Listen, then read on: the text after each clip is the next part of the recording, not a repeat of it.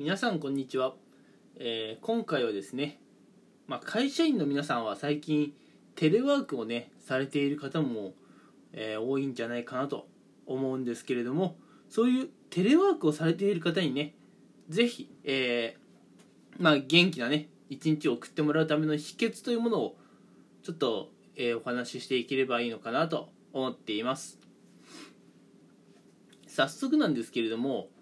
まあ、テレワークとか、されている方ってまあ会社に出社されていた頃とねどう変わったかっていうとまず朝ですね、うん、出社っていう行為を、うん、しなくて済むかなと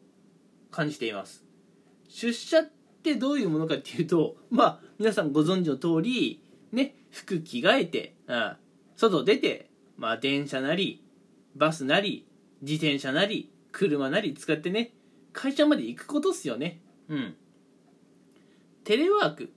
お家で仕事ができるようになってくるともう朝家の外に出る必要がねないはずなんですよ、うん、ただあのーテレワークされてる方もあのー朝ね仕事をする前に一度ね、まあ、家の外に出ることはおすすめします、うん、正直言うとテレワークをするデメリットっていうのはあの出社をしていた頃よりも太陽のね光を浴びる機会を失っていることにあるんですね、うん、正直太陽の光っていうのは絶対絶対ですよ。浴びた方がいいです、うん、太陽の光を浴びるとそれだけでねあの体内時計がね正常にえー戻ったりとか、うん、あるいはねこう脳の活性化とかにも、えー役立ってきます、うん、それとやっぱ一日中ね家にこもっているとまあネガティブな思考とかねちょっと閉鎖的な感じになりやすいので絶対ね外に出て太陽の光をねえー浴びるということはねしてもらいたいなと思います。そしてねもしラジオを聴いている今日が雨だった場合、うん、雨だった場合どうすればいいかっていうところなんですがさすがに雨の日ねわざわざ傘を差して家の外に出るのは億劫かなと思います、うん、その場合はねもうカーテンをとりあえず全開にするだけでもいいんじゃないかなとは思います。えカーテンをね全開にするだけでいいんかいと、あ、いうことでね。だったら晴れの日もカーテンを全開するだけでいいんじゃねえかなと思う方もいるかもしれませんが、うん、まあもう一つ言っておくとねえ出社することの良さっていうのは朝嫌でも歩くってことですよね。うん。出社される方って朝太陽の光を浴びながら会社まで、まあ、歩いたりするわけで、うん、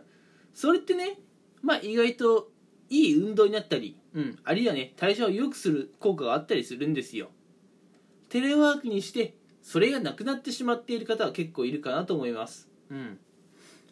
朝ね太陽の光を浴びなかったりこう散歩とかね、えー歩くっていう行為をしない。こういったことが原因でね、うん、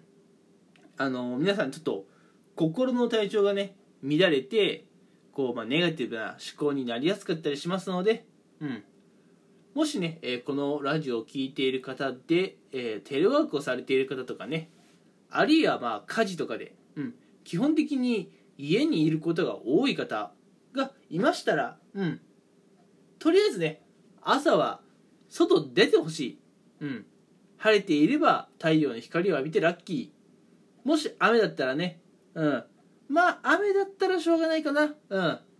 まあその日はカーテンを全開にするだけでもとりあえずいいと思います、うん、